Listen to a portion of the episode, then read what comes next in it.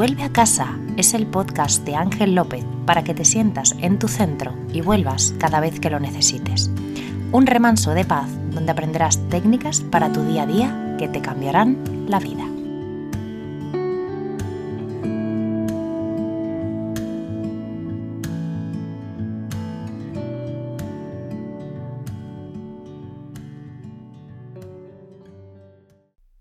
Bienvenido, bienvenida a este capítulo 22. Mi nombre es Ángel López, soy educador socioemocional, experto en gestión de estrés y ansiedad. Todo para que vivas con una mayor paz interior, con más calma, una calma activa que te permite hacer, ser, crear y que sobre todo te genera mucho bienestar. Fíjate que hoy quiero hablarte de una emoción que muchas veces nos aleja profundamente de nuestra casa y es el miedo.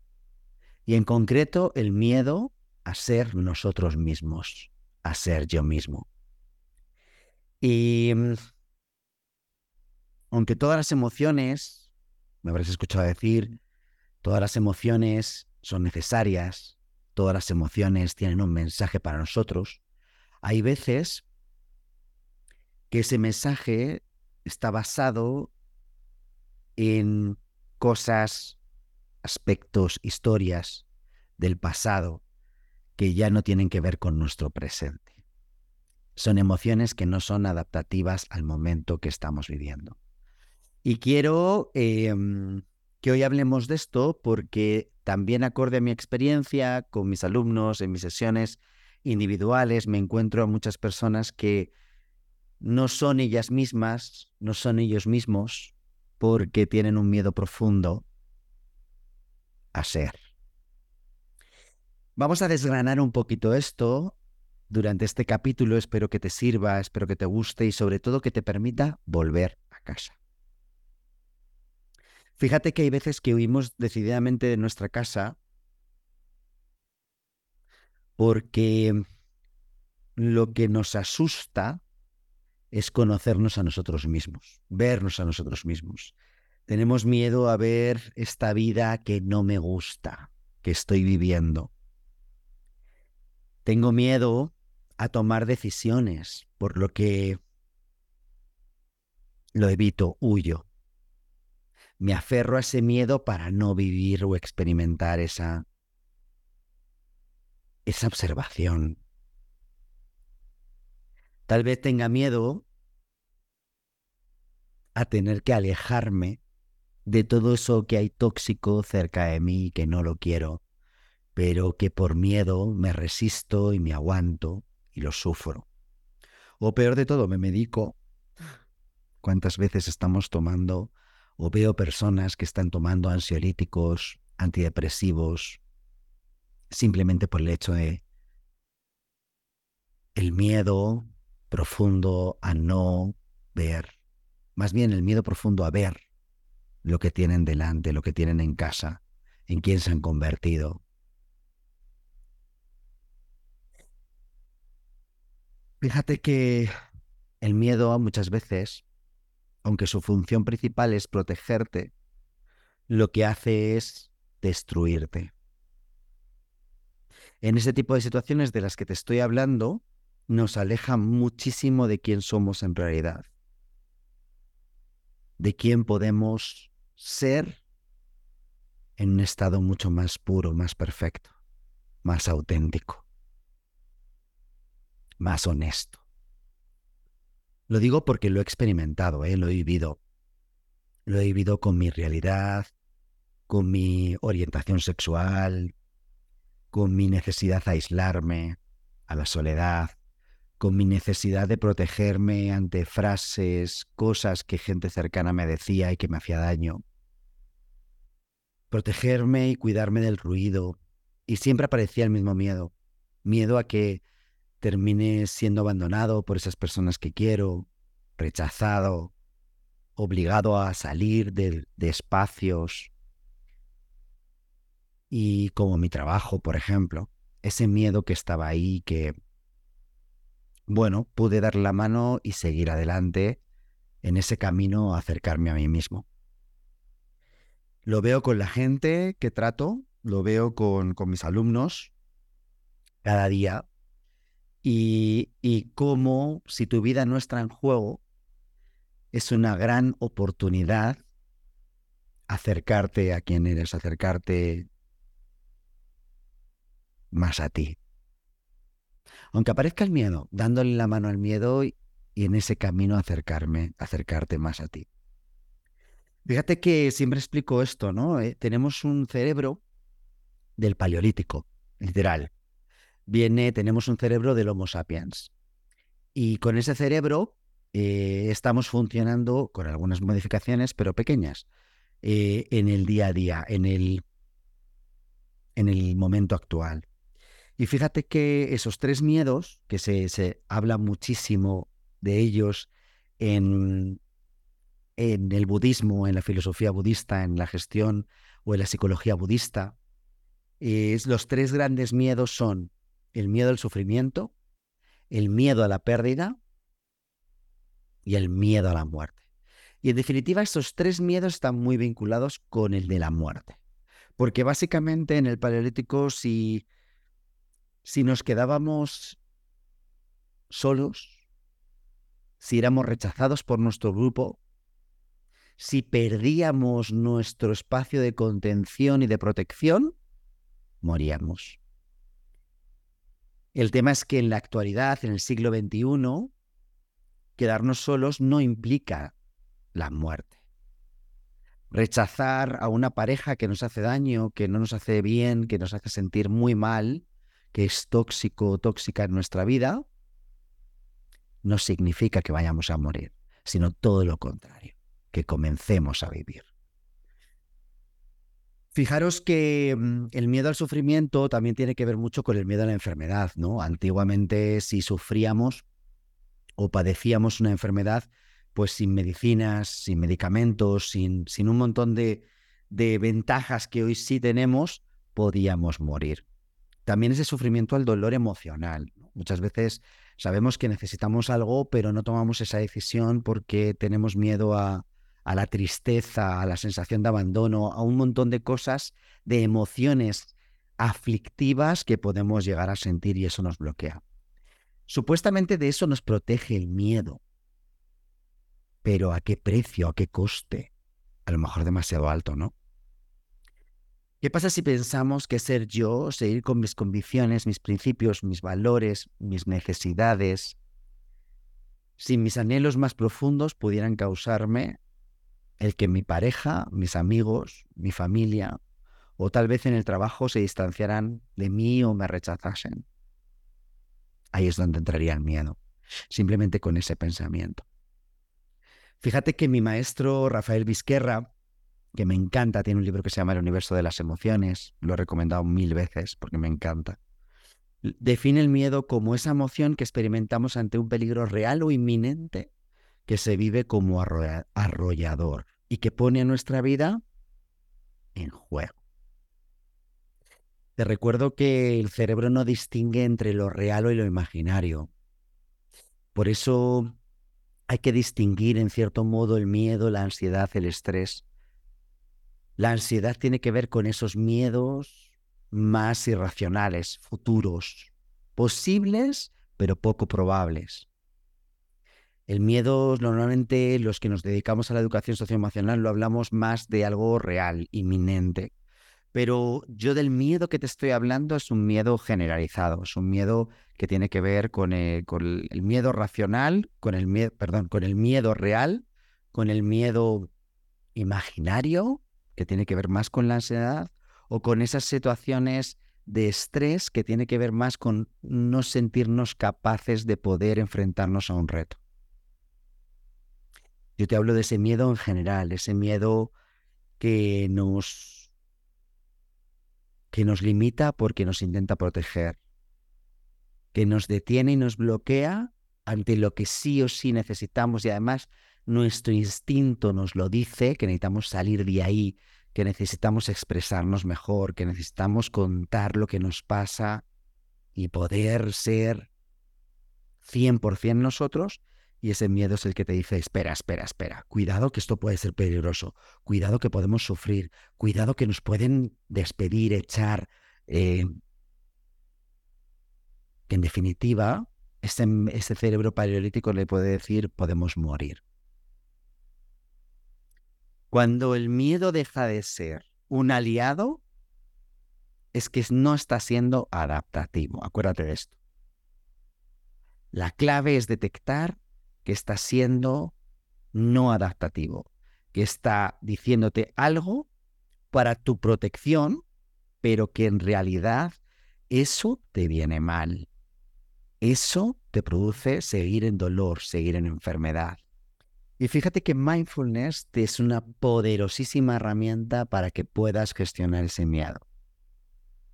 Si estás haciendo mi curso de introducción a mindfulness, ya estarás empezando a practicar todo esto. Si no, quiero darte una pincelada de cuatro grandes pasos que trabajamos en mindfulness para poder y entrenamos en mindfulness para ante esas situaciones de miedo ante esas situaciones de emociones aflictivas, poder anclarnos al momento presente, podernos anclarnos a lo que sí es, a lo que sí es cierto, es real, es presente.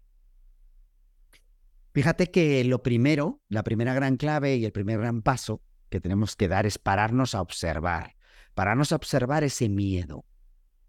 Y observar ese miedo tiene que ver con estar muy pendiente de cuáles son los pensamientos que aparecen que desatan en mí ese miedo. También a poder experimentar en tu cuerpo ese miedo. ¿Dónde lo siento? Tal vez sea en la boca de mi estómago, tal vez sea en una reacción en mi pecho de opresión. Eso puede tener que ver más con la ansiedad, con ese miedo a temas futuros. Estate pendiente, me da igual el significado que conlleve dónde sientes ese miedo. Lo que quiero es que para ti seas alerta. Cada vez que sientas eso en tu cuerpo, apareció el miedo. Y aparecemos el miedo también observando qué intensidad tiene, porque no todo nos da el mismo miedo. Es decir, tal vez la ruptura o la separación de una pareja que nos hace mal y que nos aterra el plantear este tema de la separación con él o con ella, tal vez es un miedo muy fuerte, muy extremo, que lo siento en determinadas partes de mi cuerpo. Puede ser la cabeza, puede ser incluso otra vez el pecho.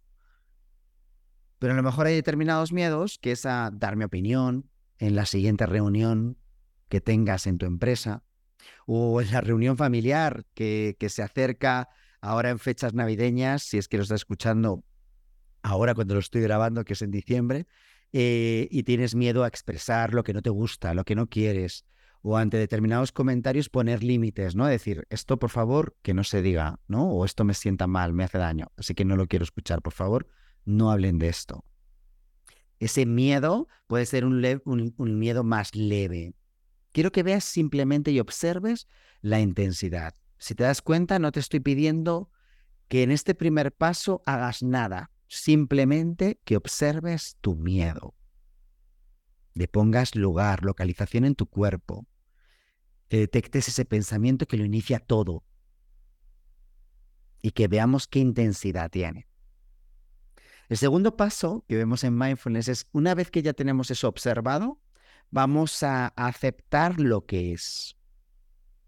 Ese presente de lo que está ocurriendo, de lo que hay en mi vida y que mm, ponerme a pensar en ello activa el miedo.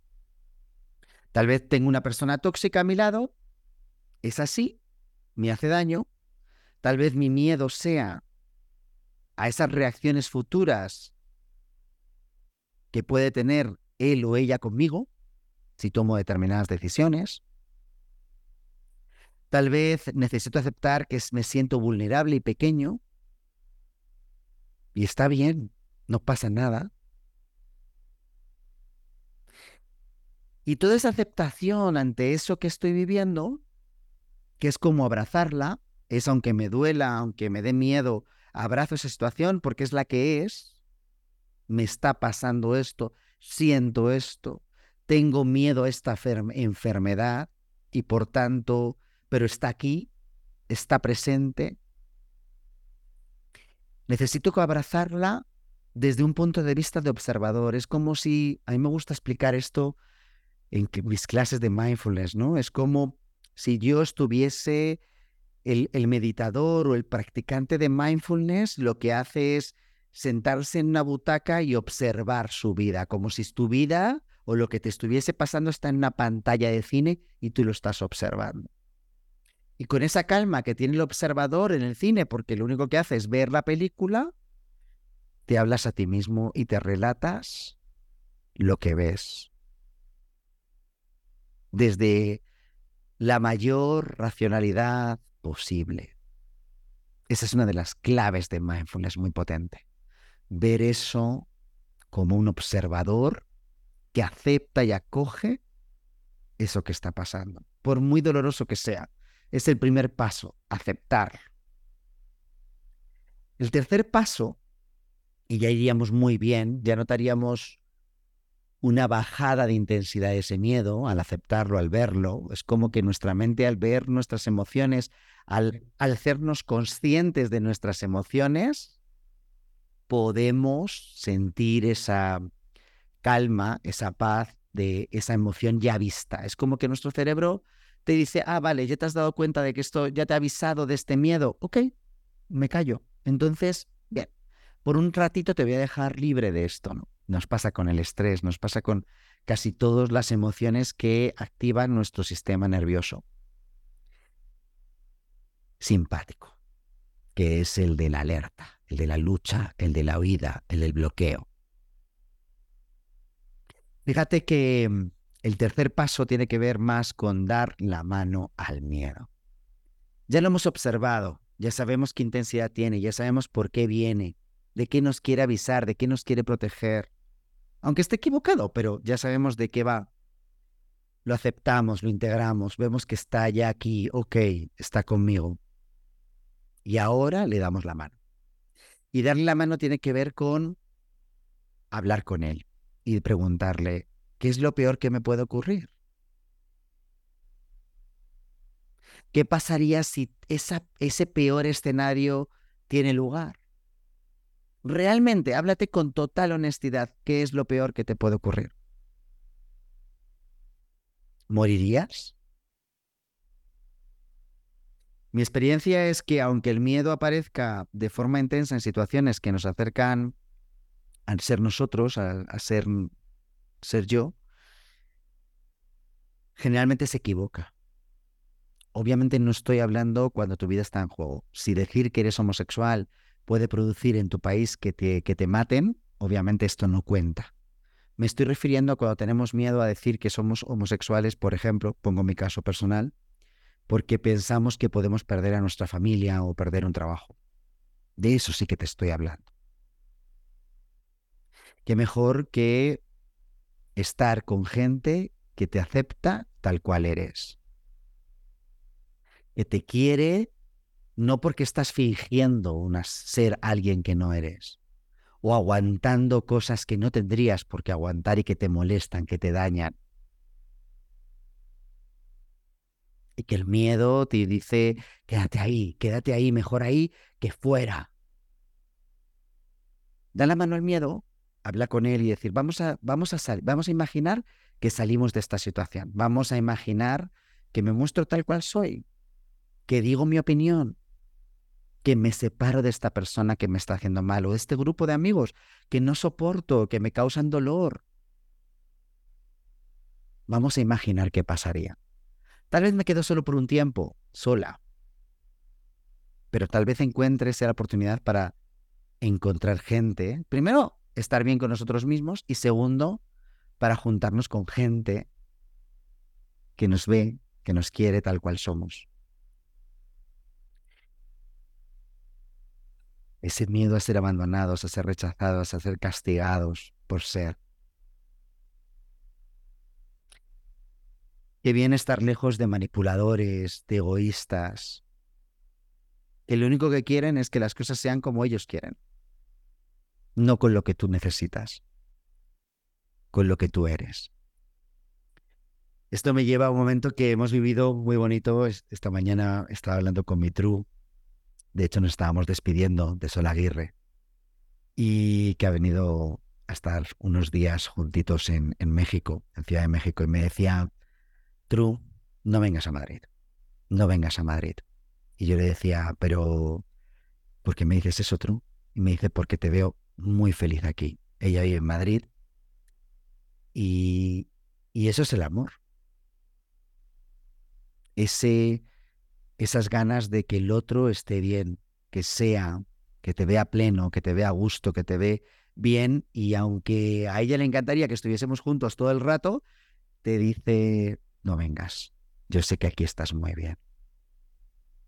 Eso es lo que necesitamos buscar. Todo lo que no sea así, aunque nos dé miedo, son ocasiones perfectas para decir gracias, pero hasta luego. Y esto me lleva al cuarto punto, cuarto último punto, que en mindfulness muchas veces parece que solo meditamos, no, o solo observamos, no. Esa es la primera parte de mindfulness. La última parte, este cuarto punto, tiene que ver con actuar consciente, serenos, en paz, acercándonos cada vez más a nuestra casa, focalizándonos en lo que sí tenemos, celebrando que estamos respetándonos a nosotros mismos, aprendiendo de lo vivido, abrazando la vida que se abre frente a nosotros gracias a esa toma de decisiones que estamos realizando para acercarnos más a nuestra casa, para ser más auténticos, estando más presentes. Y eso, amigo o amiga, genera mucha paz. Ese miedo vivido al principio nos puede llevar a una paz, una paz interior, a esa calma maravillosa de cumplir con lo que está dentro de nosotros aunque ya hemos sentido mucho miedo al principio. La parte positiva es que si entrenas estos cuatro puntos, estas cuatro fases, estos cuatro momentos, y los entrenas y te acostumbras a entrenarlo, te vas a dar cuenta que empiezas a vivir con miedo, sigue apareciendo miedo de vez en cuando, por supuesto, te lo digo por experiencia, me sigue llegando el miedo, pero más rápidamente cumples con los cuatro pasos inmediatamente lo observas. Uy, qué raro, me está dando miedo tomar esta decisión de irme a tal sitio o de hacer tal cosa o pedir tal cosa que necesito a esta persona. Uf, ¿para qué? ¿Por qué viene? ¿Qué hay por detrás de este miedo? ¿Dónde lo siento? ¿Qué intensidad tiene? Wow, me afecta más de lo que pensaba. Lo acepto. Sí, tengo miedo a ser rechazado. Me siento pequeño cuando me rechazan. Wow, sí. Nos pasa mucho a muchas personas eso. Tercero. ¿Qué puedo yo hacer con ese miedo? ¿Qué pasa si me siento a hablar con él y le pregunto, ¿de qué me estás protegiendo? Te estoy protegiendo al miedo al rechazo, a que, a que al final nadie te diga no. Y le digo, no te preocupes, podré vivir con ese no, como me ha pasado en otras ocasiones, que me han dicho que no te acuerdas. Y en ese cuarto momento directamente actúo, pido lo que necesito, hago eso que quiero, tomo esa decisión consciente de respetarme en mis decisiones de lo que me hace bien y actúo. Espero que esta visión del miedo y estas herramientas para gestionar, el miedo te permitan desde hoy acercarte un poquito más a casa. Mi objetivo en la vida es cada vez más personas sintiendo más paz, más calma porque desde la paz y la calma nos permitimos ser. Y si todos somos con respeto, vamos a vivir en un mundo mucho más bonito. Este ha sido mi capítulo 22 que traigo para ti, espero que te haya gustado. Por favor, déjame tus comentarios, los leo siempre, no puedo contestarlos porque la plataforma no me deja, Spotify no me deja contestar a los mensajes, pero sí que te puedo leer y te aseguro que lo hago. Y me encanta, de hecho. Así que aprendo muchísimo con esos comentarios.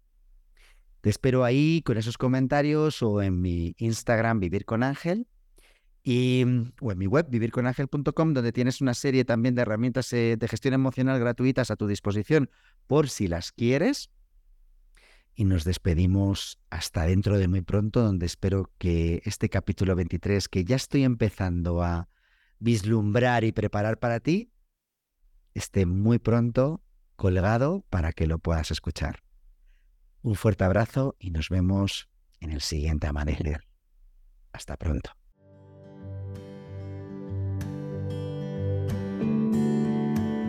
Vuelve a casa, el podcast de Ángel López, podrás escucharlo dos veces al mes en tu plataforma de podcasting favorita. Mientras tanto, puedes ver todo su contenido en su web www.vivirconangel.com o en su cuenta de Instagram arroba vivirconangel. Esperamos que muy pronto vuelvas a casa.